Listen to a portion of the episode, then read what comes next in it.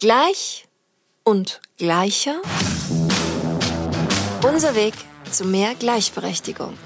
Der Equality Podcast von und mit mir. Hallo und herzlich willkommen bei Gleich und Gleicher. Mein Name ist Mia und mein heutiger Gesprächspartner ist Jens Tuida. Er ist Philosoph, Tierethiker, Referent, Autor und seit Mai 2020 International Director and Special Advisor to the CEO bei ProVeg International. Herr Tulde erklärt mir diverse Aspekte rund um die zelluläre Landwirtschaft und warum sich Provetsch dafür einsetzt, welche Chancen sich für die klassische Nutztierlandwirtschaft daraus ergeben und was das alles für den Veganismus bedeutet. Er entkräftigt Argumente rund um das Thema Klonfleisch, die behaupten, dass zellulär hergestellte Produkte unnatürlich seien und erklärt mir, wo Deutschland sich aktuell im internationalen Vergleich befindet. Wir sprechen aber nicht nur über die zelluläre Landwirtschaft, sondern auch über die wichtigsten Erkenntnisse des Food and Pandemics Reports von ProVeg. Hier geht es um die Zusammenhänge zwischen der Entstehung von Pandemien und unserer aktuellen Ernährungsweise. Und so viel kann ich schon vorab spoilern. Die gibt es durchaus. Natürlich, hier ist ein Gerechtigkeitspodcast. Dementsprechend geht es auch um die Gerechtigkeit in unserem aktuellen Welternährungssystem. Wie ihr unschwer erkennen werdet, saßen Herr Tuide und ich nicht im selben Raum. Das erkennt ihr vor allem an der Tonqualität. Ich bitte euch, das nachzusehen. Es lohnt sich auf jeden Fall bis zum Ende dran zu bleiben. Das ist eine meiner absoluten Herzensfolgen und ich wünsche euch jetzt viel Spaß dabei. Hallo und herzlich willkommen, liebe Herr Tuida. Danke, dass ich da sein darf. Freut mich sehr. Ich freue mich auch sehr. Gleich und Gleicher ist ja ein Gerechtigkeitspodcast und dementsprechend möchte ich direkt in die Thematik einsteigen und Sie fragen, wie Sie für sich Gerechtigkeit definieren. Ja, das dürfen Sie den Philosophen natürlich nicht fragen. Der kommt dann gleich mit einem ganzen Arsenal an Antworten. Ähm, Gerechtigkeit ist eine, wie ich finde, sehr komplexe Angelegenheit es gibt zwar sehr viele einfache Antworten darauf aus verschiedenen ideologischen Lagern. Die klingen oftmals auch sehr attraktiv, aber leider, ich finde, sind nicht alle davon besonders hilfreich. Also Gerechtigkeit hat so viele verschiedene Aspekte und Schattierungen. Man kann ein Gleichheitsprinzip ansetzen. Man sagt, alle kriegen genau das Gleiche oder sollten das Gleiche bekommen. Und natürlich das Problem, dass manche vielleicht keine hinreichende Motivation mehr haben, etwas Außergewöhnliches zu leisten, von dem dann auch alle wiederum profitieren. Das sieht man an dem Versagen kommunistischer äh, Systeme weltweit beispielsweise. Es gibt auch ein Leistungsprinzip, das bei uns oftmals auch eine große Rolle spielt. Also wer mehr leistet, der hat dann auch irgendwie mehr Anspruch. Problem dabei ist natürlich auch ganz klar, dass man vielleicht für die Voraussetzung gar nichts kann oder gar nichts dafür geleistet hat, sondern vielleicht ganz unverdient Glück gehabt hat oder privilegiert ist. Also auch das ist irgendwie so ein Gerechtigkeitsprinzip, was nicht ganz alles abdecken kann. Oder es gibt natürlich auch das Bedarfsprinzip, also quasi nach den Bedürfnissen, dass die Leute das bekommen, was sie brauchen. Und natürlich müsste man auch hierbei schauen, dass Leute trotzdem noch bereit sind, dann auch etwas zu tun und sich nicht nur darauf auszuruhen. Ich persönlich glaube, dass Gerechtigkeit unbedingt zur menschlichen Psychologie passen muss und nicht unbedingt nur zu einer Ideologie. Das ist leider oftmals sehr verkürzt, weil eben diese Gerechtigkeitsvorstellungen, Modelle oftmals aus ideologischen Lagern kommen aber in der Realität meistens wenig äh, bewirken. Das heißt also, in diesem Sinne müsste Gerechtigkeit auch menschengerecht sein in diesem Sinn.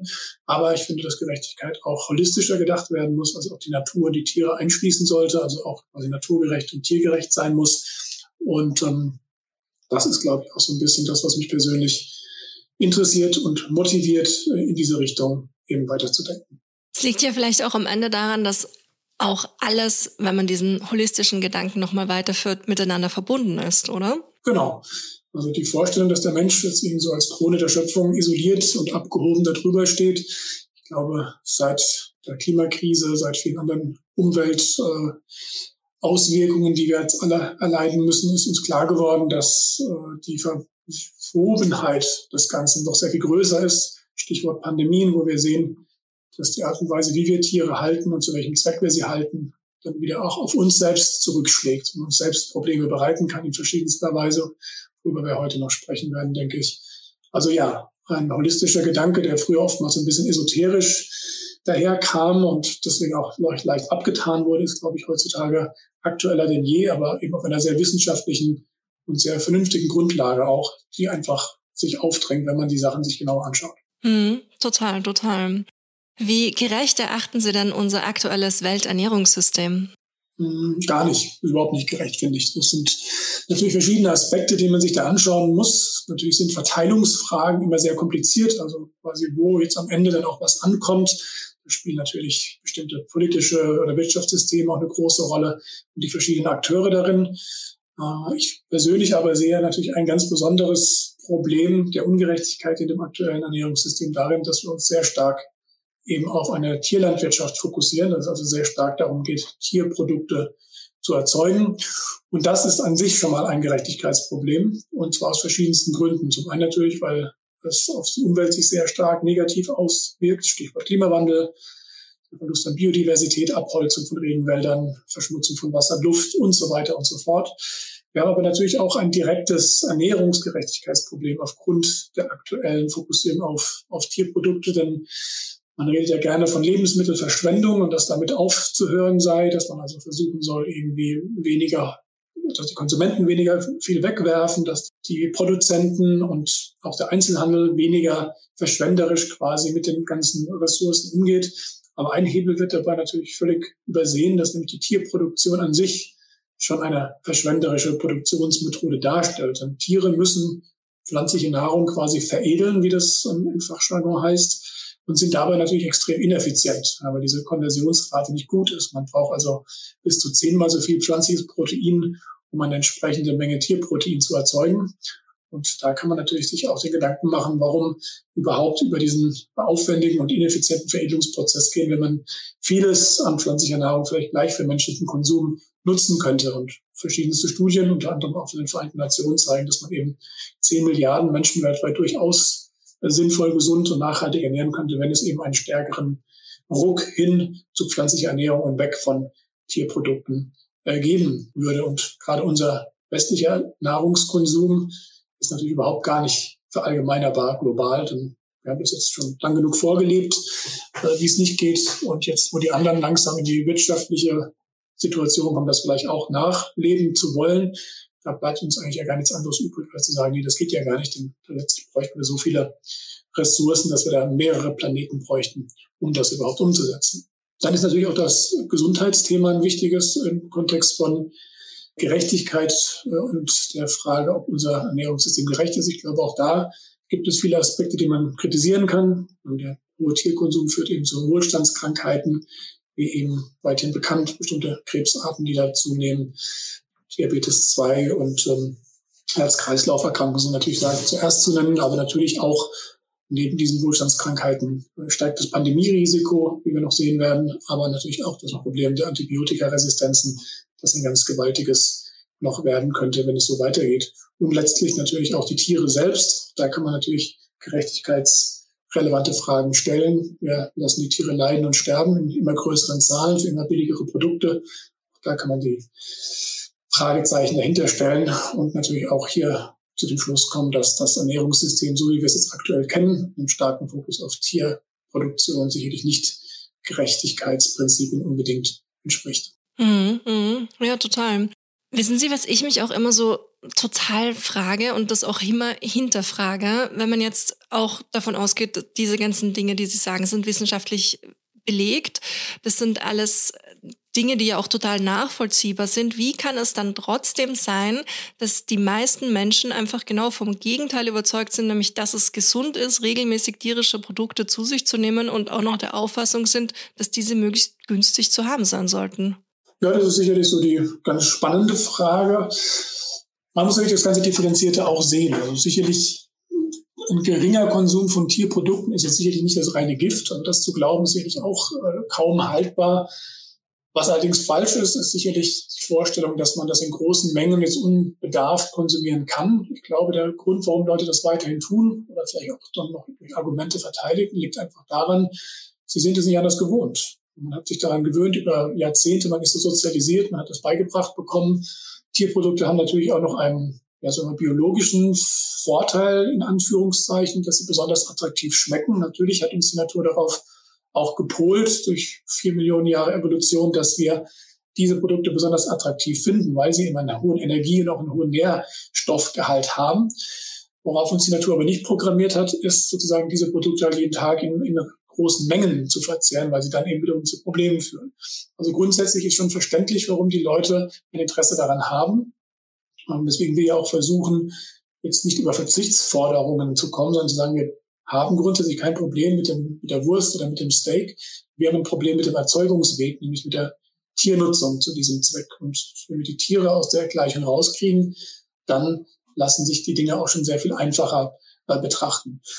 Und warum die Leute das gerne billig haben wollen, das ist vielleicht auch so ein typisch deutsches Phänomen. Ich glaube, es gibt kein anderes Land in Europa, wo die Menschen äh, im Verhältnis zu ihrem Einkommen nur sehr wenig bereit sind, für Nahrung auszugeben. In anderen Ländern verdienen die Menschen weniger in Europa, sind aber bereit, prozentual mehr für Nahrungsmittel auszugeben. Und da hat sich bei uns leider eine, eine Geiz ist geil Mentalität etabliert, die absolut unverständlich und auch kontraproduktiv ist, wo man auch sieht, dass die Supermärkte teilweise damit ja auch werben, also diese billig sozusagen Ramstisch Fleischangebote für 99 Cent fürs Pfund Hackfleisch oder ähnliche sind tatsächlich Lockmittel. Da wird also versucht, quasi mit einem subventionierten Produkt Leute in den Markt zu bekommen. Damit verdienen die natürlich kein Geld. Das ist tatsächlich sogar unter dem Preis, den die selbst zahlen. Aber sie wissen, dass das die Leute anlockt und dass sie dann eben in der Regel noch andere Dinge in den Einkaufswagen legen, sodass es unterm Strich dann wieder lohnt. Also da müsste man natürlich rangehen, um diese, ja, diese Spar- oder fast schon Geizmentalität der Deutschen, wenn es um Nahrungsmittel geht, zu durchbrechen. Aber solange da die entsprechenden Marktmechanismen weiterhin greifen, wird das natürlich eher befördert. Und sparen und mhm. sozusagen mhm. Schnäppchen machen gilt ja so ein bisschen als deutscher Volkssport. Aber andere belächeln uns dafür so ein bisschen, wie ich finde, zu Recht. Okay, verstehe.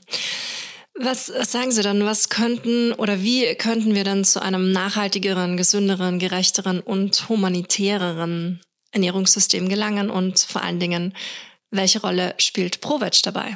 Also ganz einfach gesagt, wir müssen schauen, dass wir von der Tiernutzung zu einer Nahrungsmittelerzeugung wegkommen. Wir müssen also Tierprodukte ersetzen durch Alternativen. Das könnten also pflanzenbasierte Alternativen sein, von denen es schon einige auf dem Markt gibt, aber aufgrund ja, voranschreitender technologischer Fortschritte in Zukunft eben dann auch äh, fermentationsbasierte oder auch zellkultivierungsbasierte Alternativen. Also die Möglichkeit letztlich aus äh, echten Tierzellen echte Tierprodukte zu erzeugen in äh, Reaktoren, Bioreaktoren, so wie wir das ja auch kennen, beispielsweise beim Bierbrauen oder auch bei der Erzeugung von Käse. Auch das sind Fermentations- und Kultivierungsmethoden, die die Menschheit schon seit teilweise Tausenden von Jahren kennt und praktiziert. Jetzt sind wir an einem Punkt angekommen, wo wir tatsächlich auch das bei Tierprodukten machen können. Das heißt, wir würden im Prinzip die Originalprodukte herstellen können, ob das jetzt Fleisch, Milch, Käse oder anderes ist, ohne aber Tiere dafür tatsächlich nutzen zu müssen. Und damit würde eben ein Großteil der Problematik und auch der problematischen Auswirkungen eben nicht mehr anfallen und damit auch das Problem lösen. Damit hätten wir natürlich schon einen sehr, sehr großen Hebel angesprochen und das Ernährungssystem, wie wir es jetzt heute kennen, das sich in so viele verschiedene Problembereiche aufteilt, würde dann tatsächlich zu einer Multiproblemlösung werden. Und das haben wir bei Provage uns auch als Mission quasi auf die Agenda geschrieben. Wir waren ja früher der Vegetarierbund. Inzwischen sind wir aber global aufgestellt, in über zehn Ländern auf vier Kontinenten aktiv. Und uns geht es eben darum, zu schauen, wie wir die verschiedenen äh, Sektoren äh, bearbeiten können und auch eben alle Akteure davon überzeugen können, in der Politik, in der Gesellschaft, in der Wirtschaft, dass wir alle was davon haben, wenn wir eben Tierprodukte durch zeitgemäße, nachhaltige Alternativen aus den genannten Bereichen Pflanzen, Fermentation oder auch Zellkultivierung ersetzen. Und damit, glaube ich, haben wir eine gute Lösung, weil es auch psychologisch wichtig ist, die Leute sozusagen jetzt nicht dazu zu bringen, verzichten zu müssen oder Dinge zu reduzieren, was ja immer ein extrem schwieriges Unterfangen ist. Niemand möchte verzichten auf etwas, was er schon lieb gewonnen hat. Insofern ist es extrem wichtig, hier attraktive Alternativen anzubieten, die eben wunderbar das ersetzen können. Und wenn die Sachen mindestens so gut schmecken oder besser wie das Original oder höchstens so viel kosten oder weniger als das Original, dann ist die Wahrscheinlichkeit, dass die Leute das dann auch annehmen werden und umsetzen werden, sehr, sehr groß. Und wie ist denn da der Stand heute, was die zelluläre Landwirtschaft betrifft, was die zellulären Produkte betrifft? Ist es absehbar, dass das auch bei uns hier in Deutschland demnächst verfügbar sein wird? Ja, da gibt es natürlich immer wieder relativ wenig Transparenz aus dem einfachen Grund, dass das Ganze über äh, Startups und Investoren läuft, wo natürlich die sozusagen niemand sich in die Karten schauen lässt und natürlich man äh, immer hofft, möglichst bald der Erste zu sein, der dann mit dem äh, entsprechenden Durchbruchsprodukt äh, auf den Markt gehen kann.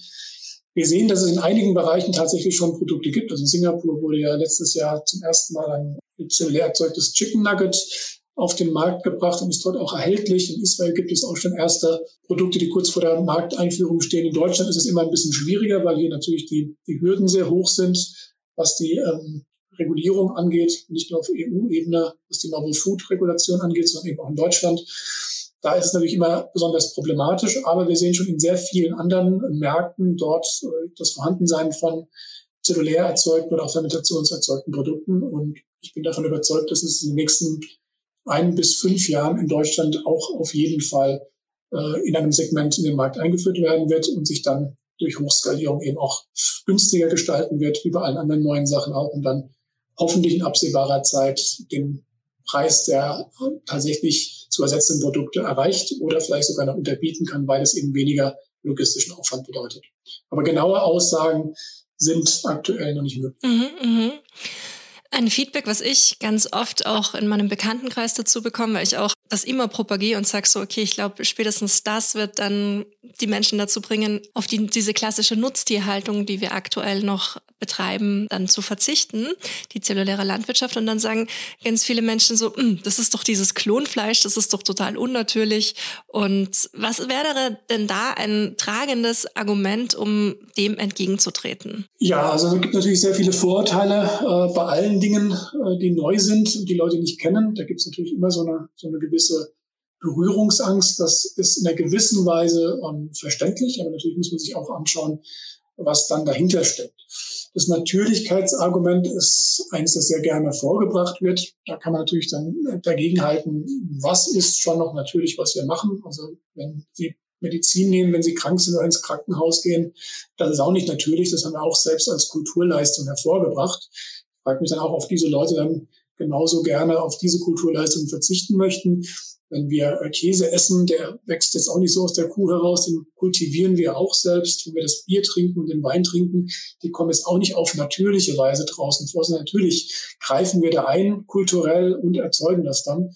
Und genauso gilt das eben auch für zellulär erzeugte Produkte. Wir nehmen natürliche Bausteine und lassen die dann in einem kontrollierten Umfeld wachsen und das machen, was sie eigentlich tun, nämlich Zellen vermehren sich und wachsen, genauso wie bestimmte andere Kulturen für die Milchprodukterzeugung, Joghurt, Käse und so weiter benutzt werden. Also dieses Argument lässt sich relativ leicht entkräften. Man muss den Leuten, glaube ich, nochmal so ein bisschen den Hinweis geben, das machen wir schon seit Jahrtausenden. Das ist überhaupt nichts Neues. Wir brauen Bier, wir erzeugen Käse, wir fermentieren verschiedene andere Produkte. All das ist nichts Neues und das gehört letztlich genau in diese Reihe hinein. Also das ist eher so ein, ja, ein sehr oberflächliches Argument. Okay. Ich habe mich noch eine andere Sache gefragt, und zwar, wenn wir an so ein zellulär hergestelltes Stück Fleisch denken, ist es dann etwas, was Ihrer Meinung nach noch mit einer veganen Ernährung vereinbar ist? Oder ist es dann quasi was anderes? Oder ist es auch überhaupt falsch, in solchen, in solchen Mustern zu denken? Sollte man da viel offener denken und einfach die Ernährung unter einem Nachhaltigkeitsaspekt legen? Ja, also die Frage, ob jetzt diese Produkte vegan sind, da kann man sagen nein und ja. Also in einem strengen Sinne sind die natürlich nicht vegan, weil sie natürlich tierliche Bestandteile enthalten, also Zellen, genetische Informationen und so weiter. Und wenn man vegan so definiert, dass es eben keine Tierbestandteile enthalten darf, dann ist es natürlich technisch gesehen nicht vegan. Man kann es natürlich aber auch pragmatisch sich anschauen und sagen, dadurch, dass diese Produkte letztlich denselben Zweck dienen, nämlich sozusagen dem Tierschutz, dem Umweltschutz, dem Gesundheitsschutz in einer gewissen Weise vielleicht auch, dann kann man natürlich schon sagen, dass letztlich das auch ein Mittel ist, das genauso zu demselben Zweck führt. Ja, wenn man sich mal so die ursprüngliche Definition von Veganismus anguckt, von, von Donald Watson, da ging es eben auch darum, dass das sehr stark ein Instrument zur Erreichung bestimmter Ziele ist, einer besseren Welt für die Tiere, einer besseren, eines besseren Umweltschutzes und so weiter und so fort. Manche Leute sehen im Veganismus etwas anderes. Das glaube ich sehr wenige, die eher so eine Art Identität oder auch so eine Art Reinheitsgebot sehen. Das mag jeder für sich handhaben, wie er möchte. Ich glaube aber, dass es letztlich ganz entscheidend ist, dass diese Produkte tatsächlich ganz explizit nicht an vegan lebende Menschen adressiert sind. Also mit allen Herstellern, mit denen ich bisher gesprochen habe, inklusive Mark Post, dem Pionier des zellkultivierten Fleisches, der hat auch gesagt, er will auf gar keinen Fall, dass Veganerinnen und Veganer jetzt äh, glauben, sie müssten jetzt zellkultiviertes Fleisch auf einmal wieder essen. Die beste Lösung, das sehen wir genauso, die beste Lösung auf dem Papier ist tatsächlich eine pflanzliche Ernährung. Das ist am allerbesten für die Tiere, für die Umwelt, für die Gesundheit und so weiter. Nur ist eine perfekte Lösung nur dann perfekt, wenn sie eben auch von allen angenommen wird. Und es bringt eine perfekte Lösung nicht so viel, wenn wir halt weiterhin nur drei, vier oder fünf Prozent Veganer in der Bevölkerung haben. Das heißt, wir brauchen also ein breiteres Portfolio, ein breiteres Spektrum an Lösungsangeboten, wo für jeden was dabei ist. Und wir hoffen, dass wir möglichst viele Menschen von einer pflanzlichen Ernährungsweise überzeugen können. Wir sehen aber auch realistisch genug, dass wir nicht genug Zeit haben, jetzt alle Menschen auf der Welt irgendwie davon zu überzeugen, dass sie nur noch Pflanzen essen sollten in den nächsten paar Jahren, sondern wir brauchen aufgrund der Dringlichkeit alle erdenklichen Eisen im Feuer. Und dazu gehört eben für uns auch dann für diejenigen, die es extrem schwierig oder unmöglich finden, beispielsweise auf Fleisch und echtes Fleisch zu verzichten, sagen, dann esst doch gerne weiter Fleisch. Mit Fleisch haben wir auch nicht so ein Problem. Esst aber Fleisch, das nicht mehr direkt vom Tier kommt, sondern quasi diesen Umweg sich erspart hat. Und letztlich ist das ja sogar kulturell etwas, was, worauf man stolz sein kann. Also auch immer als Gegenargument zu diesem, ja, ist es denn jetzt natürlich oder nicht, ist ja am, am Ziel vorbei. Wir haben früher, ähm, bevor wir sesshaft wurden, haben wir Tiere gejagt, um, um Fleisch zu bekommen. Das war extrem aufwendig, das war sehr unzuverlässig, das war gefährlich. Irgendwann hat man dann die Sesshaftigkeit entdeckt und auch die Möglichkeit, Tiere zu kultivieren, also im Sinne von Domestikation. Das heißt, wir haben uns die Tiere nach Hause geholt, wir haben die zahmer gemacht, wir haben sie auf bestimmte Leistungsmerkmale hin gezüchtet, sodass sie das, was wir eigentlich von ihnen wollen, ob es Milch oder Fleisch ist, eben besonders viel davon liefern. Wir wollten aber noch nie Tiere essen. Wir wollten Tiere immer nur als Mittel zum Zweck haben, nämlich weil wir bestimmte Produkte von ihnen wollten. Wir haben noch nie ganze Tiere gegessen, wir haben nur bestimmte Bestandteile von ihnen konsumiert. Und wenn wir jetzt sozusagen als dritte Stufe nach der Jagd, nach der Domestikation die Möglichkeit haben, tatsächlich aufgrund unserer Kulturleistung endlich diese Produkte direkt, ohne diesen aufwendigen und schädlichen und problematischen Umweg über die Tiere direkt herzustellen, dann wären wir ja ziemlich dumm, wenn wir das nicht täten. Ja, das ist eine neue Technologie, eine neue Möglichkeit. Wäre genauso, wie wenn wir heute noch kommunizieren würden über Rauchzeichen. Das haben wir auch in der Steinzeit schon gemacht und sagen würden, Mobiltelefone oder Smartphones sind eigentlich gar nicht so sinnvoll, die sind vielleicht unnatürlich. Ja, das zeigt einfach, dass wir da, glaube ich, noch ein bisschen uns daran erinnern müssen, was das eigentlich auch bedeutet. Also ich glaube, dass der Schritt, die Tiere endgültig aus der Nahrungskette herauszunehmen, ist eine Kulturleistung, auf die wir eigentlich letztlich schon lange hinarbeiten. Denn es geht uns nicht darum, dass wir Tiere essen wollen. Wir wollen Schinken essen, wir wollen Wurst essen, wir wollen Eier und Käse essen. Ah, und wenn wir das hinkriegen ohne Tiere, und wir können das dann auch machen, dann sollten wir es auch ganz dringend tun. Schön, das sind auf jeden Fall gute Aussichten.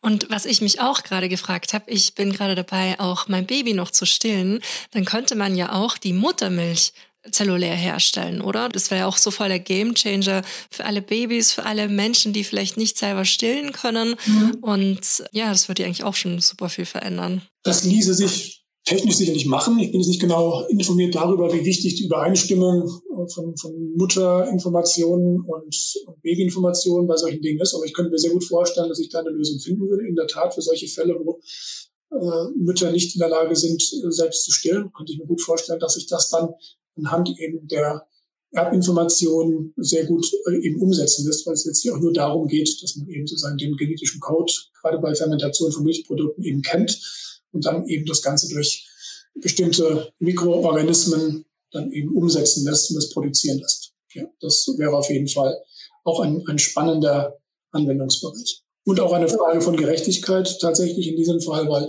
hm. da jemand jetzt aus, aus biologischen Gründen nichts dafür kann, ja, wäre hier natürlich auch eine Behebungsmöglichkeit da, ohne direkt jetzt auf Fertigprodukte oder Industrienahrung zurückgreifen zu müssen. Hm, ja, total. Also den Gedanken fand ich zum Beispiel auch total schön.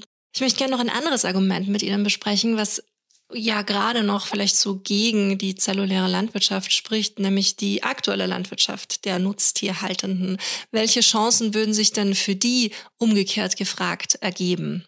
Ja, ich glaube, das ist ein extrem wichtiges Thema, dass man die Erzeugerinnen und Erzeuger hier ganz vorne mit ins Boot holt. Oftmals entsteht ja so dieser Eindruck, eine Ernährungswende, das heißt, ah, das ist gegen die Landwirte, die werden alle arbeitslos, wir wollen dir die Jobs wegnehmen und das Geschäftsmodell zerstören. Also nichts könnte weiter von der Realität entfernt sein als diese Vorstellung. Ich selbst habe schon in sehr vielen äh, politischen Kontexten mit Vertreterinnen und Vertretern der Landwirtschaftsverbänden gesprochen. Und auch dort ist inzwischen angekommen, dass das aktuelle Modell so nicht weitergehen kann. Die sagen auch alle, wir wollen nicht massenhaft Tiere unter schlechten Bedingungen halten und am Ende irgendwie fünf, sechs Euro pro Mastschwein kassieren und dafür dann irgendwie 5000 auf dem Hof halten müssen, damit wir überleben können. Dieses Modell macht den wenigsten Menschen Spaß. Auch die Erzeuger leiden stark unter, unter anderem auch dem Image, das sie haben, beziehungsweise dem angekratzten Image und der gesellschaftlichen äh, fehlenden Akzeptanz. Ja, das ist etwas, was diese Leute, die eine sehr wichtige Aufgabe in der Gesellschaft erfüllen, indem sie eben die Nahrungsmittel erzeugen, ein extrem harter Job obendrein mit sieben Tage Wochen, kein Urlaub, ständige Versorgung der, der Tiere und des ganzen Hofes. Sie haben dann noch dieses Imageproblem obendrein. Also da gibt es durchaus auch ein Interesse daran, das aktuelle Modell zu verändern.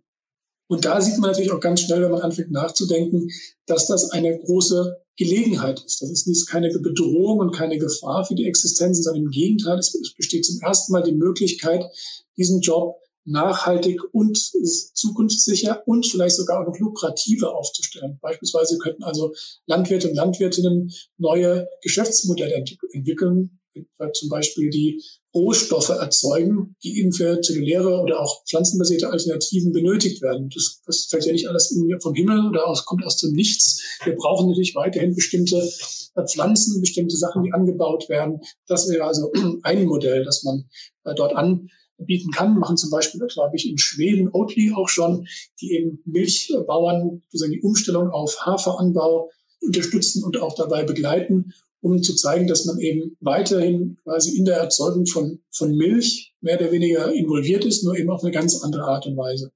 Ein anderes Modell wäre beispielsweise auch, die Höfe zu richtigen äh, Fleisch Erzeugungsstätten oder Manufakturen umzubauen. Das heißt, die Bauern würden dann nicht mehr nur die Tiere quasi irgendwie züchten und dann dieses Rohmaterial, sage ich jetzt mal, an die Schlachthöfe liefern, sondern sie würden selbst vielleicht zu kleinen Fleischmanufakturen werden, indem sie eben in Reaktoren Fleisch erzeugen und dann auch selbst gleich noch veredeln und finalisieren können und das Produkt verkaufen. Also selbst zum Produzenten werden, nicht nur das eines Rohstoffs, sondern tatsächlich auch des Endprodukts. Und gleichzeitig wäre natürlich ein sehr starkes Interesse da, nicht nur aufgrund des Images, und des Imagewandels, der nötig ist für den Sektor und auch um dann überhaupt noch Nachwuchs zu gewinnen, weil der Job eben sehr, sehr anspruchsvoll und schwierig ist, um dann noch jüngere Menschen dafür zu begeistern, diesen Job überhaupt ergreifen zu wollen, wäre natürlich auch noch wichtig, dass dieses Modell dazu beitragen würde, dass die Landwirtschaft einen geringeren Anteil an Treibhausgasen emittiert. Und äh, wenn man sich das anschaut, ist es ja sehr ironisch, die Landwirtschaft leidet wie kaum ein anderer Sektor unter dem Klimawandel, Stichwort Dürren, Stichwort Überflutungen und vieles andere. Und gleichzeitig macht sie einen großen Beitrag eben genau zu diesem Phänomen. Also hat sie ein sehr starkes Eigeninteresse daran zu sagen, was können wir tun, um den Klimawandel zu verringern, damit wir auch selbst nicht mehr so stark darunter leiden. Und da ist genau dieser Schritt weg von der Tierhaltung und all den problematischen Treibhausgasemissionen, Umweltbelastungen, Biodiversitätsverlusten und so weiter hin zu Alternativen genau der Schritt, der eine Gelegenheit darbietet. Das haben wir bei anderen Transformationen auch gesehen, also beispielsweise bei der Energiewende. Auch da gibt es natürlich immer ein paar Bedenken, die Leute, die früher in den Kohleschacht eingefahren sind, andere Kohle abzubauen, hatten natürlich die Sorge, na ja, wenn das jetzt nicht mehr stattfinden darf, dann haben wir keinen Job mehr. Aber auch da gibt es natürlich dann strukturelle Unterstützung, idealerweise durch den Staat, um die Leute umzuschulen und dann eben äh, entsprechend anderweitig im Energiesektor tätig zu sein. Die Leute wurden eben dann auf Solarpaneelerzeugung umgeschult oder auf Windkraftanlagen oder anderes. Diese Option sehe ich ja auch und ich bin eigentlich eher begeistert über die Optionen und die Chancen, die sich hiermit verbinden, weniger stark besorgt, dass das jetzt irgendwie das Ende des Abendlandes bedeutet, wie es manche gerne immer darstellen. Hm. Ja, was man auch noch dazu sagen muss, gerade bei den LandwirtInnen ist ja auch die Suizidrate extrem hoch, anderen Vergleich zur Gesellschaft. Ich glaube, dass das auch nochmal mit ein Grund dafür ist, das System grundlegend zu ändern. Ja, definitiv. So, das ist so ein extrem harter Job. Und wie gesagt, ich bin absolut voller Hochachtung für die Menschen, die sich das äh, als Arbeits- oder Lebensmodell aussuchen. Ich glaube, wir müssen sie dabei unterstützen, das nachhaltiger machen zu können und aus diesen Zwängen herauszukommen, die aktuell schlecht für die Tiere, schlecht für die Landwirte und schlecht für uns alle sind. Was würden Sie denn sagen? Wie weit beurteilen Sie die Akzeptanz und das Bewusstsein in der Politik für die Unterstützung zur zellulären Landwirtschaft? Da tut sich einiges, äh, zumindest außerhalb von Deutschland, muss man sagen. Man sieht in einigen Ländern bereits ein stark ausgeprägtes staatliches Bewusstsein, auch für die Potenziale, die damit verbunden sind.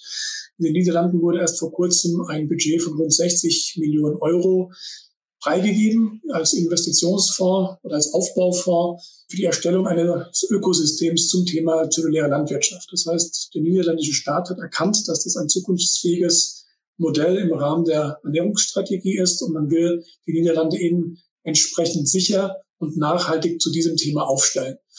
Äh, in vielen anderen Ländern hat man auch schon erkannt, dass das eine Top-Priorität ist. Also in Israel beispielsweise hat das allerhöchste Priorität. In den USA ist es auch schon weit oben.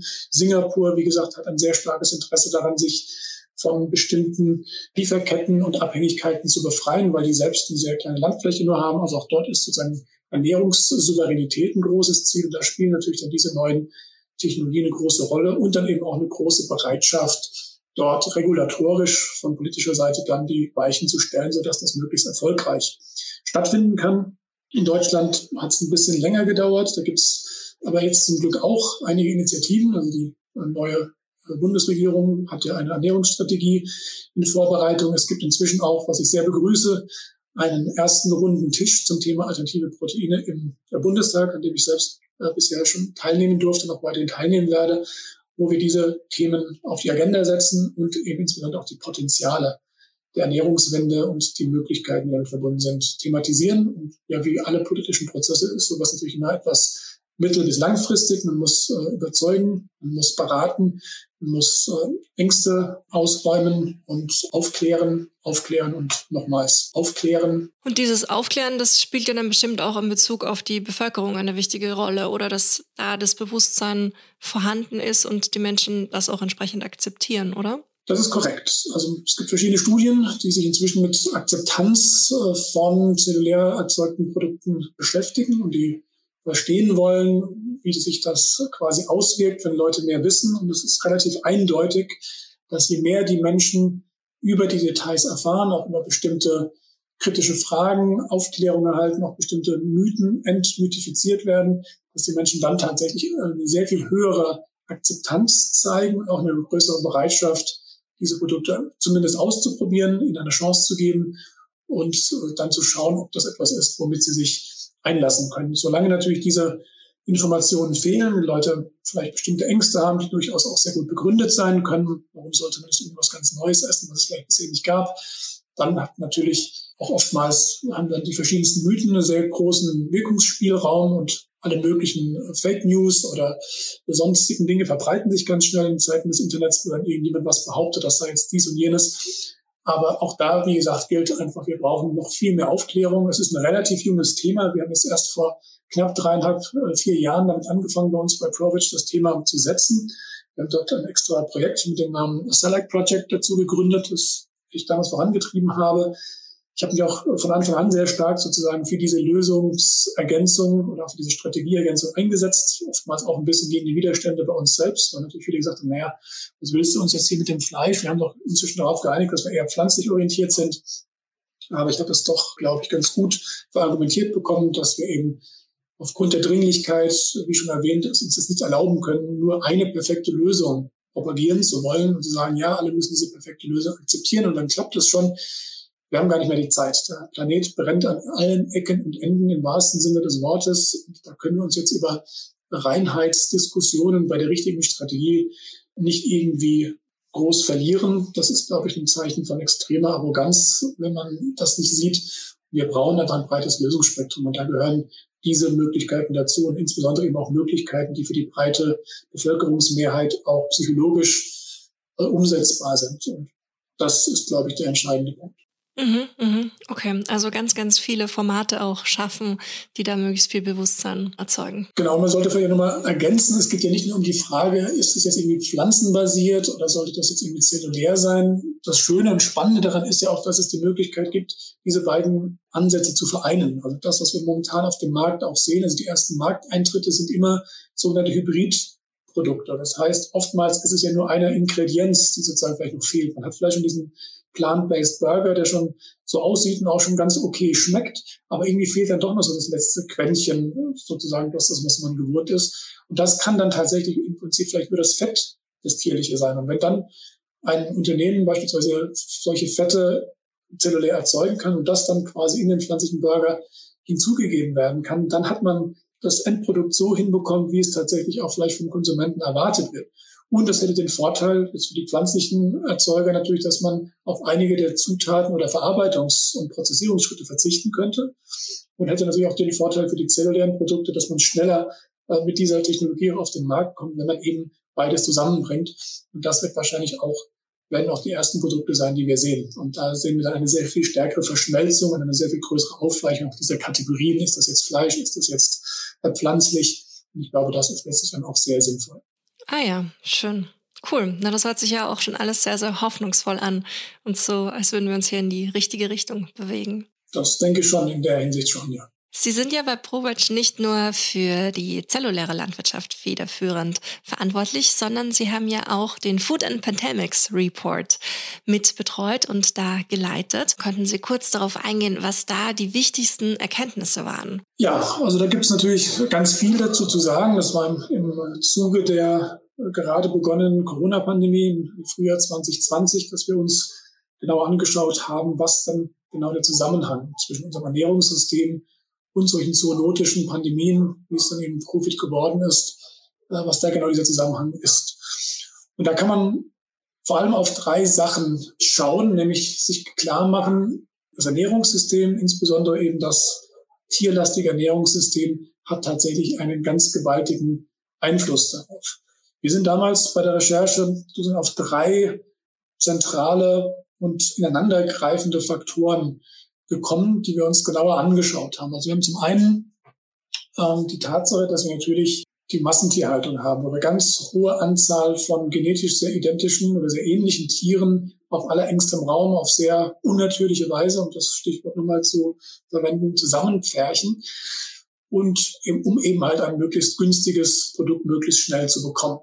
Das sorgt dafür, dass natürlich sehr viele genetisch sehr ähnliche Individuen zusammengepfercht sind. Das sorgt dafür, dass die Haltungsbedingungen extrem hohe Stressniveaus erzeugen. Wie auch bei uns sind natürlich auch Tiere besonders anfällig für Pathogene, für Krankheitserreger, wenn sie gestresst sind, weil eben das Immunsystem dadurch belastet wird. Das kennen wir auch, wenn wir, wenn wir schlecht drauf sind, eine stressige Phase haben, dann ist die Wahrscheinlichkeit, dass wir uns was einfangen, gesundheitlich noch sehr viel größer. Das ist bei den Tieren nicht anders. Dann haben wir dadurch sozusagen eine, eine optimale Bedingungen geschaffen, dass sich eben bestimmte Keime oder bestimmte Krankheitserreger auch gut verteilen können. Ja, die Tiere sind anfälliger, sie sind alle sehr nah verwandt. Das heißt, sowas kann sich dann auch schnell ausbreiten. Das, was das eine Tier befällt, kann dann auch die anderen befallen, weil sie eben alle sehr nah miteinander verwandt sind. Und zum anderen haben wir eben durch die Massentierhaltung noch ein weiteres Element mit drin, nämlich die Tatsache, dass die Massentierhaltung für ungefähr 80 Prozent der Abholzung weltweit, ungefähr 70 Prozent des Speziesverlustes weltweit verantwortlich ist. Warum? Weil wir für die Natur, weil für, für die ähm, Intensivtierhaltung natürlich natürliche Habitate zerstören. Das heißt, wir fällen Regenwälder, um dort dann eben Futtermittel anzubauen oder Weideflächen zu erzeugen. Das reduziert dann eben die Diversität und die Biodiversität und Diversität von Spezies und erzeugt auch wiederum Stress, diesmal natürlich mit den Wildtieren, die dort in diesen Habitaten leben hat denselben Effekt. Auch die werden natürlich anfälliger für Krankheiten. Gleichzeitig legen wir auch neue Krankheiten frei, weil vieles, was vielleicht früher mal so in den Dschungeldächern irgendwo versteckt und isoliert war, wird natürlich rauskommen, wenn wir anfangen, den Dschungel abzuholzen und das alles da rauszuzerren.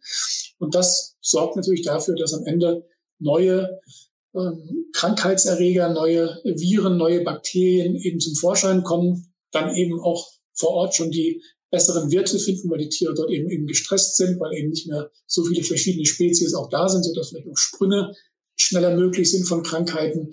Und das multipliziert dann nochmal diesen Effekt. Und schließlich haben wir natürlich noch dieses dritte Element, dass wir eben auch Wildtiere essen. Das war höchstwahrscheinlich der Grund für den Ausbruch von Covid, eben diese Wet Markets in Asien, wo eben lebende Wildtiere zum Verzehr angeboten werden, teilweise auch verarbeitet werden unter nicht immer unbedingt optimalen hygienischen Bedingungen, um das vorsichtig zu formulieren.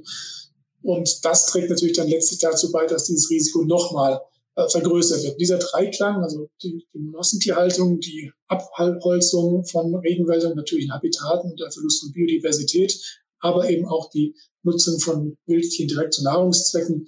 Dieser Dreiklang äh, sorgt dafür, dass wir natürlich dafür sorgen, dass äh, sowas wie Covid äh, in Zukunft auch wieder passieren kann oder auch wieder passieren wird aller Voraussage nach. Und das ist auch nicht das allererste Mal, dass wir sozusagen mit, mit diesem äh, Thema zu tun haben. Wir haben in der Geschichte schon einige äh, Erkrankungen gehabt, die sozusagen durch das Ernährungssystem mit äh, bedingt worden sind. Und deswegen ist es, glaube ich, umso wichtiger, dass wir daraus äh, Schlüsse ziehen, lernen, dass die Reduktion von Tierprodukten oder das äh, Herausnehmen von Tieren aus der Nahrungskette letztlich äh, auch eine Investition in unsere eigene Gesundheit ist, in die Gesundheitssysteme, aber auch in unsere gesamte freiheitliche Lebensordnung. Wenn wir uns anschauen, was in den letzten zweieinhalb äh, Jahren passiert ist weltweit mit Einschränkungen, die letztlich damit zu tun haben, was wir auf unseren Teller tun, äh, sind wir, glaube ich, alle sehr gut daran beraten, zu überlegen, ob wir das nochmal in Zukunft wollen. Und wie gesagt, vielen anderen ist es nicht bewusst, aber das, äh, die Schweinegrippe, die Vogelgrippe, SARS, äh, AIDS, äh, Ebola und vieles andere sind alles Erkrankungen, die wir auf demselben Weg uns quasi geholt haben. Wir haben in all diesen Fällen immer bestimmte Tiere gegessen und zu Nahrungszwecken benutzt und auf irgendeine Weise hat sich das früher oder später dann gerecht, indem dann diese Viren oder andere Pathogene auf den Menschen übergesprungen sind und bei uns für verheerende Probleme gesorgt haben. Und das sollten wir langsam aber sicher begreifen, dass wir genauer darauf achten müssen, was wir uns auf den Teller legen, um dann noch zu schauen, wie groß dann die Auswirkungen auf unsere Gesundheit, auf uns selbst ist. Und das schlägt dann letztlich tatsächlich auf uns sehr, sehr direkt und sehr fühlbar zurück. Übrigens anders als andere Krisen, die wir ja auch gerade sehen. Die Klimakrise wird schon seit vielen Jahrzehnten von den Experten beschrien und auch gefordert, dass wir dagegen was tun. Leider haben wir gerade hier im Westen sehr lange gebraucht, um überhaupt was davon zu merken, weil die Überschwemmungen, die gab es dann immer irgendwo weit weg im Süden. Das hat uns äh, leider nicht besonders interessiert. Jetzt, wo wir hier merken, dass es langsam auch uns an den Kragen geht und dass hier die Ernten ausfallen und die Hitzetotenzahlen nach oben gehen, da merken wir eben was davon. Bei solchen äh, zoonotischen Pandemien wie Covid merkt man das sehr schnell. Also wenn dann innerhalb von wenigen Tagen oder Wochen Lockdowns äh, erfolgen, Leute nicht mehr reisen dürfen, ganze Wirtschaftszweige an den Rand der Existenznot gebracht werden, dann merken wir tatsächlich sehr schnell, was die Folgen dieser Fehlentscheidungen sind. Und deswegen ist meine Hoffnung sehr groß, dass wir da vielleicht schneller auch daraus lernen und schneller diese Alternativen vorantreiben, um eben diesen, dieses Risiko, diesen Risikofaktor zoonotische Pandemien und auch ansonsten eben Krankheitsbelastungen und auch Belastungen fürs Gesundheitssystem zu minimieren. Sie haben vorhin einen ganz, ganz wichtigen Punkt auch genannt, nämlich dieses Bewusstsein, dass es nicht eben allen Menschen, die jetzt aktiv von Covid betroffen waren, egal ob sie die Krankheit selbst hatten oder einfach nur eingeschränkt waren in ihrer Lebensweise, dass denen das bewusst ist, dass es da einen direkten Zusammenhang mit unserer Ernährung und auch speziell der Nutztierhaltung gibt. Wie kann das eigentlich sein? Immer wieder geistern Berichte durch die Medien, aber es ist jetzt nichts, ich bin mir relativ sicher, wenn ich eine Straßenumfrage machen würde, würden die wenigsten Menschen diesen Zusammenhang aufzählen. Was kann man da machen, um das noch mehr den Menschen zu verdeutlichen? Ja, das ist wie bei allen anderen Dingen auch. Man hört natürlich auch gerne nur das, was man auch hören will. Also unliebsame Informationen blockieren wir als Menschen sehr erfolgreich aus. Da nehme ich mich selbst nicht von aus. Wir suchen nicht nach Problemen in der Welt. Wir sind schon mit denen überfordert, die uns finden. Insofern, ja, glaube ich, muss einfach die Aufklärung noch sehr viel stärker sein. Es muss noch sehr viel mehr Zusammenhangsaufklärung geben. Also die Tatsache, dass bestimmte äh, quasi zoonotische Sprünge von Tieren auf den Menschen möglich sind, dass die Art und Weise, wie wir mit der Umwelt, mit den Tieren umgehen, eben die Wahrscheinlichkeit der Entstehung solcher Viren natürlich, äh, solcher Sprünge erhöht, dass dann natürlich in so einer globalisierten Welt, wo wir halt innerhalb von einem Tag mehr oder weniger im Flugzeug die ganze Welt umreisen können und zahllose Menschen übertreffen können, das Ganze natürlich dann auch eine pandemische Qualität bekommen kann. Das sind alles Dinge, die den meisten, glaube ich, nicht so konkret vor Augen stehen. Die Leute sehen immer so diese Ausschnitte, die sie selbst betreffen. In diesem konkreten Fall mit Covid war natürlich jetzt sozusagen nicht unbedingt aus westlicher Perspektive so hilfreich, dass es jetzt diesen höchstwahrscheinlich diesen Wet Market Ursprung gab. Da sagen die Leute, naja, wir essen ja jetzt keine Wildtiere, also wo ist denn das Problem? Ich habe ja vorhin extra deswegen diesen Dreiklang aufgezählt. Wildtierkonsum ist ein Problem, sicherlich und nicht mal der größte, wenn man ganz ehrlich ist. Denn der Schaden, der durch die Massentierhaltung entsteht, nach westlicher Prägung, ist sehr viel größer, sowohl was die Tieranzahl angeht, als auch was die Kollateralschäden angeht für Biodiversität und andere Bereiche. Und äh, insofern glaube ich, muss man da einfach noch sehr viel mehr ja, Bewusstsein für schaffen, aufklären und das Thema immer wieder auch auf die Agenda setzen, denn wir wollen sicherlich vermeiden, dass es sowas wie Covid-23, Covid-25 oder ähnliches in Zukunft wieder gibt. Und ähm, da kann man eigentlich nur hoffen, dass es bei den Entscheidungsträgerinnen und Entscheidungsträgern als Thema ankommt. Darum bemühen wir uns als Verband sehr intensiv, eben mit diesem Bericht, aber auch mit vielerlei anderer Beratungs- und Aufklärungsarbeit. Wir hoffen aber auch natürlich, dass es in der breiten Bevölkerung mehr ankommt und auch mehr Bewusstsein dafür gibt, was der Zusammenhang ist. Ich glaube persönlich, dass sobald wir es schaffen, attraktive Alternativen zu den Essensgewohnheiten, Stichwort Fleisch, Milch, Käse und so weiter anzubieten, die Leute dann automatisch auch offener werden, dass sie dann diese Alternativen annehmen, aber auch offener werden für solche Informationen. Denn solange die Information letztlich irgendwie impliziert, oh, ich werde da wahrscheinlich jetzt was ändern müssen, weil es wahrscheinlich problematisch ist, dann werden die meisten Leute nicht besonders offen sein, diese Information auch anzunehmen. Das, das sehen wir einfach als eine Art Selbstverteidigungs- oder Selbstschutzmechanismus bei den meisten Menschen. Und insofern hoffe ich, dass wir durch Aufklärung auf der einen Seite, aber auch durch ganz konkrete Lösungsangebote auf der anderen Seite Leute dazu bringen, ihre Konsumverhaltensweisen zu überdenken und vor allem auch zu verändern. Aufklärung allein reicht nicht, das wissen wir als Verband, weil die meisten Menschen sozusagen noch dieses in der Psychologie berühmt berüchtigte Einstellungsverhaltensproblem haben. Also viele Leute erkennen schon die Dinge und sehen es auch als problematisch und sie wollen das tatsächlich auch ändern. Nur es fehlt ihnen letztlich dann doch die Willenskraft oder die Fähigkeit, das umzusetzen in echtes Handeln.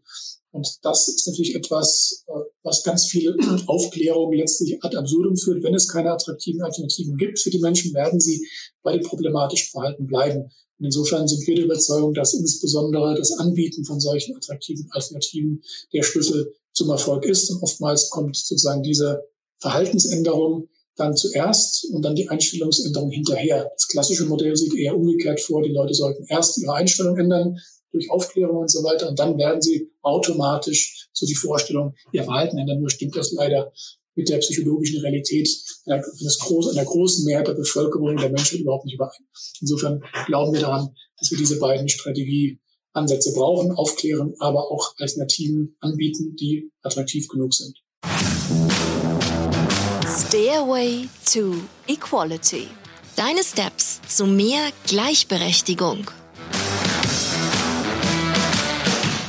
Was würden Sie sich denn wünschen in einer perfekten Welt? Weil in diesem Podcast gibt es auch immer am Schluss eine kleine Kategorie, in der wir so ein bisschen ein Best-Case-Szenario aufmalen und den Menschen auch immer Tipps und Tricks, konkrete Handlungsempfehlungen an die Hand geben, die jede und jede da draußen machen kann. Mhm. Ähm, Herr Trüder, was würden Sie den Menschen da draußen an dieser Stelle raten? Wie können wir zu einem gerechteren Ernährungssystem, zu einer schöneren, gerechteren und faireren und am Ende sicher auch lebenswerteren Welt kommen?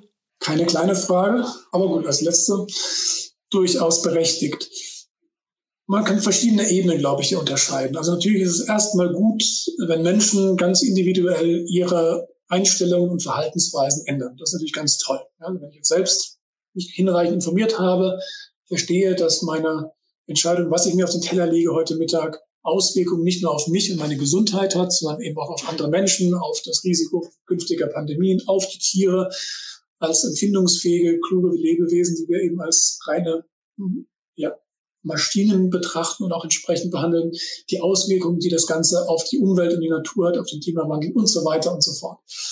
Das ist natürlich eine großartige Sache, ist aber letztlich von der Gesamtwirkung natürlich nicht besonders signifikant, wenn es nur dabei bleibt. Ja, wenn ich jetzt alleine meinen Konsum umstelle, dann hat das sicherlich eine sehr befriedigende Wirkung auf mich selbst und auch sicherlich einen kleinen wertvollen Beitrag für das Gesamte, aber noch nicht die maximale Wirkung, die man vielleicht erreichen will. Was viele glauben, was auch sinnvoll sei, ist, möglichst viele andere einzelne Leute zu überzeugen. Also ich verbringe möglichst mehrere Wochen damit, jetzt irgendwie meinen Vater oder meine Mutter davon zu überzeugen, vielleicht doch ein bisschen weniger Fleisch zu essen. Ähm, ist naheliegend, ist auch psychologisch irgendwie attraktiv, weil sobald man selbst so die, sagen wir, die Erkenntnis gewonnen hat, dass man was ändern muss, möchte man natürlich auch die Lieben um sich herum überzeugen und man macht sich dann zur Aufgabe, das mit aller Hartnäckigkeit und äh, aller Energie zu tun. Wir wissen, dass das oftmals wenig äh, erfolgreich ist, weil Leute natürlich sich sehr ungern belehren lassen, insbesondere dann nicht, wenn sie selbst diese Erkenntnisse nicht gewonnen haben und nicht unbedingt nach Problemen suchen, sondern eher dann abwehrend reagieren. Das geht dann hin bis zu bestimmten Konflikten, die daraus entstehen in, in Familien oder auch darüber auch in Freundeskreisen, weil das ja, eine Person vielleicht sich pflanzlich ernährt und die anderen das eher so als Bedrohung wahrnehmen, sozusagen so als moralischen Spiegel, der einem da die ganze Zeit irgendwie ein schlechtes Gewissen macht. Also auch das ist jetzt nicht unbedingt das, wo ich sagen würde, da sollte man am meisten Zeit mit verbringen. Was dagegen schon sehr viel sinnvoller ist, ist, glaube ich, die Akteure zu unterstützen, also Organisationen, Institutionen verschiedenster Couleur, die sich dafür einsetzen, diese Sachen strukturell zu verändern und systematisch zu verändern. Diese Organisationen haben in der Regel sehr gute Ansatzmöglichkeiten. Die sind entsprechend strategisch und auch grundlegend ausgerüstet, um diese Fragen anzugehen. Sie haben in der Regel gute Netzwerke in die Politik, in die äh, Wirtschaft hinein. Und letztlich lässt sich das alles ja nur gemeinsam auch umsetzen. Es bringt jetzt nichts, wenn einzelne Verbraucher sagen, ja, ich will jetzt das und das nicht mehr machen. Wenn die Strukturen das nicht hergeben, werden sie früher oder später wieder die alten Muster verfallen. Wir müssen also einen systemischen Wandel herbeiführen. Und das heißt, wir brauchen die Wirtschaft, wir brauchen die Politik, wir brauchen die Zivilgesellschaft, wir brauchen die NGOs alle mit an Bord. Also lange Rede, kurzer Sinn, in die professionelle Arbeit, die sich mit Ernährungssystemwandel beschäftigt, zu investieren im Sinne von Spenden oder Unterstützung oder anderweitig, indem man Petitionen mitzeichnet. Das ist sicherlich ein sehr, sehr großer Hebel. Man kann natürlich auch sich äh, selbst politisch engagieren. Das ist natürlich auch sehr, sehr wichtig durch die Art und Weise, wie wir wählen oder welche Partei wir wählen oder welches Programm wir wählen, setzen wir selbst auch Akzente. Ja, wenn wir uns zum Beispiel äh, vorstellen, wir wählen eine Partei, die eben dieses Thema stärker voranbringt, dann haben wir natürlich auch schon einen wichtigen Beitrag geleistet, damit dann eben eine Politik passieren kann, die die entsprechenden Rahmenbedingungen schafft, um dann eben diese Ernährungswende, die wir brauchen, diese Transformation herbeizuführen.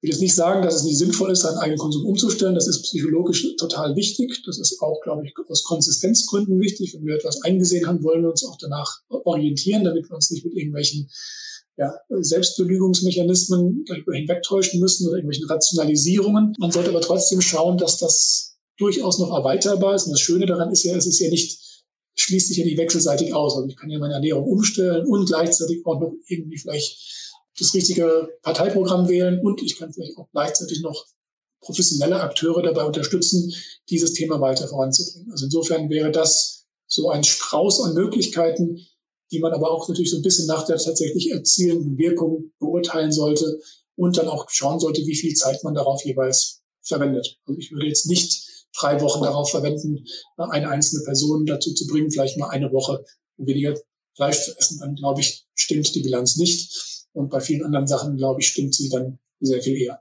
Super. Vielen, vielen Dank für diese Einschätzung und für diese Empfehlungen. Genauso sollte das in Zukunft auch gemacht werden. Ich danke Ihnen aus ganzem Herzen für das Gespräch, dass Sie sich die Zeit genommen haben. Es war extrem bereichernd. Vielen, vielen Dank. Danke, Frau Herrisch, für die Einladung und dass Sie sich für das Thema interessieren und es weiter verbreiten und dass Sie auch genau Teil dieser Aufklärung, die wir, glaube ich, dringend brauchen. Insofern auch Ihnen ganz herzliches Dankeschön. Von Herzen gerne. Tschüss. Tschüss. Vielen herzlichen Dank fürs Zuhören. Das war Gleich und Gleicher, euer Equality Podcast von und mit mir. Damit ihr auch in Zukunft keine Folge mehr verpasst, abonniert den Podcast und folgt mir auf Instagram.